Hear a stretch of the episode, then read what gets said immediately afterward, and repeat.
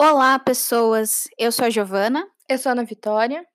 E estamos começando hoje nosso projetinho de comunicação não violenta, que será apresentado através de podcasts.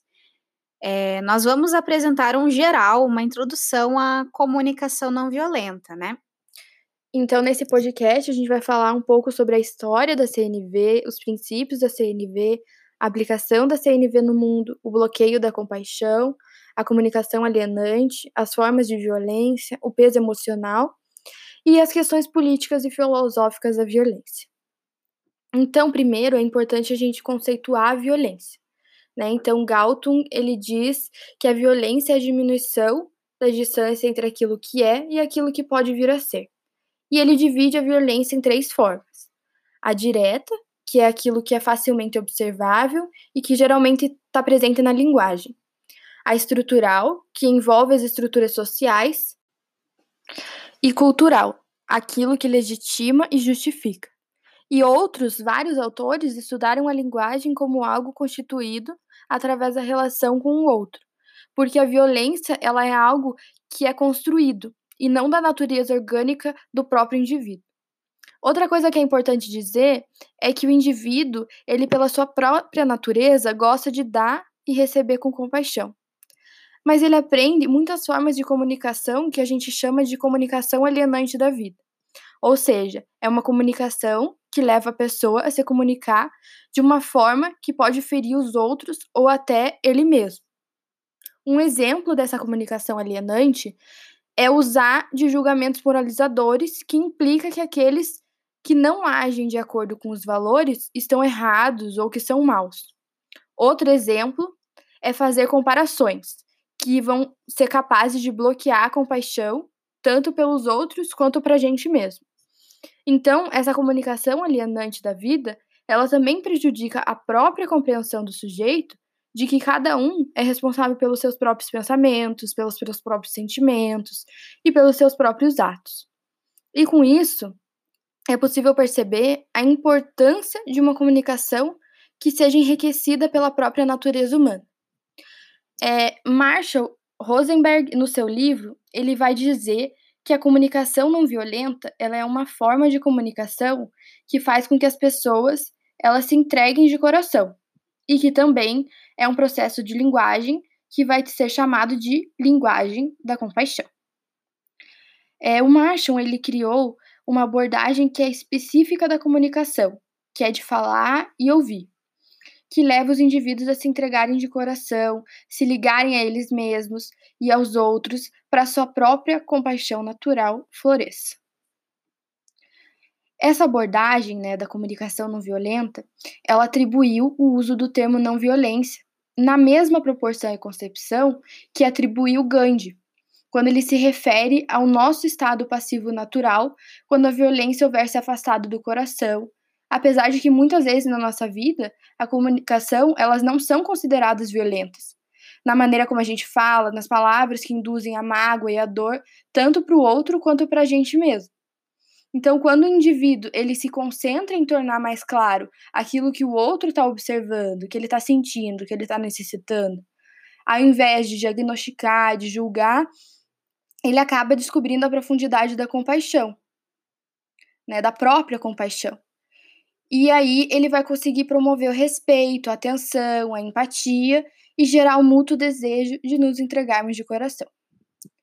Quando a gente utiliza a abordagem da CNV e a CNV propriamente dita, não tem a necessidade de que a outra pessoa que a gente está se comunicando, ela também conheça essa abordagem ou que ela também esteja motivada a se comunicar compassivamente. Mas se nós estivermos focados nos princípios da CNV e motivados a nos entregarmos e, é, de, em dar e receber com compaixão, nós vamos nos unir em um processo e alcançar uma relação de compaixão. Porque a compaixão, inevitavelmente, ela floresce quando a pessoa se mantém fiel aos princípios e aos processos da CNV. Mas para alcançar um mútuo desejo dos indivíduos de se entregarem de coração, é necessário se concentrar em quatro áreas, ou seja, que são as quatro áreas, é, os quatro componentes, os quatro princípios do modelo da CNV. Então, primeiro seria a observação, segundo, sentimento, terceira, necessidade, quarto, pedido. Mas isso a gente vai ver ao longo dos próximos podcasts e entender um pouco mais. Então, seguindo, é, à medida em que houver atenção concentrada nessas áreas e podendo ajudar os outros a fazer o mesmo, a gente inicia o estabelecimento de um fluxo de comunicação entre ambos os lados, até que a compaixão ela se manifeste de uma forma natural. Além disso, é importante dizer também que a CNV ela possui outros dois processos, que estão ligados às quatro áreas do, do, dos princípios da CNV, que seria, primeiro, expressar honestamente por meio dos quatro componentes, segundo, receber com empatia por meio dos quatro componentes. Embora a CNV ela seja uma forma de diminuição dos conflitos e atribuições violentas, é possível visualizar ela dentro dos contextos sociais e os seus benefícios que aquele que usa e aquele que escuta pode ter. Então a CNV ela é também uma prática que é mundialmente conhecida e que necessita de atenção, de cuidado quando for aplicada, por envolver questões inter e intrapessoais. Então olhar para si para propagar a não violência é um trabalho voltado ao autoconhecimento e vinculado ao processo terapêutico. Essa prática ela é tão necessária para as próximas é, relações e gerações ao desconstruir aquilo que é nocivo à humanidade.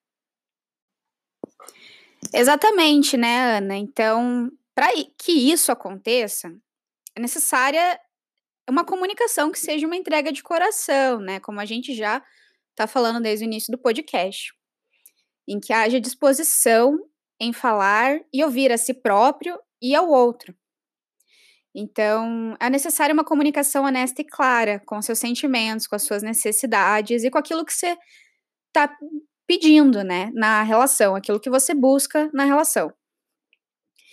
Isso gera novas formas de relações, né, novas perspectivas. É, eu fiz um curso de CNV e comentaram que devemos trazer à luz da consciência aquilo que queremos em nossas relações. E em busca disso, dar atenção ao que procura.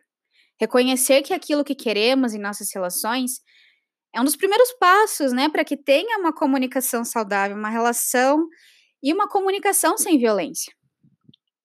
Mas o que seriam essas formas de violência, né, que a gente está comentando, né? E então agora a gente vai comentar melhor sobre isso. Então essa comunicação violenta é o julgamento, é a realização de comparações. Se na fala você busca ser recompensado ou, ou acaba sendo punindo, punido porque falou alguma coisa ou agiu de alguma forma. Por exemplo, vou dar um exemplo assim.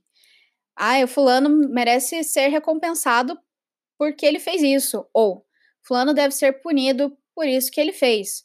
Como se houvesse necessidade de recompensa ou punição por aquilo que você fala ou você faz né? Então, outro exemplo, negar sua responsabilidade na fala. E isso a gente pode atribuir essa negação de responsabilidade a forças vagas impessoais. Um exemplo, limpei meu quarto porque eu fui obrigado. Porque eu tive que fazê-lo, né? A nossa condição, diagnóstico, histórico pessoal psicológico. É, por exemplo, bebo porque eu sou alcoólatra.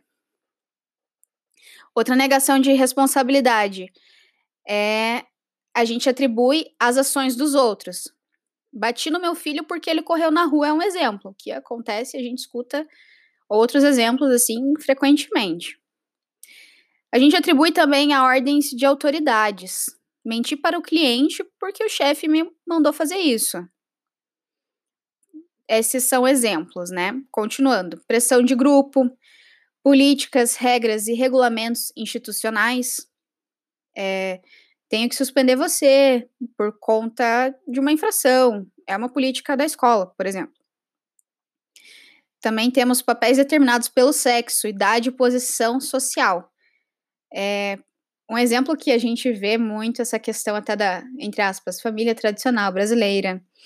Machismo, pressão social, pressão social masculina, feminina, competição que a gente vê a seguinte frase: Detesto ir trabalhar, mas vou porque sou pai de família. Hum.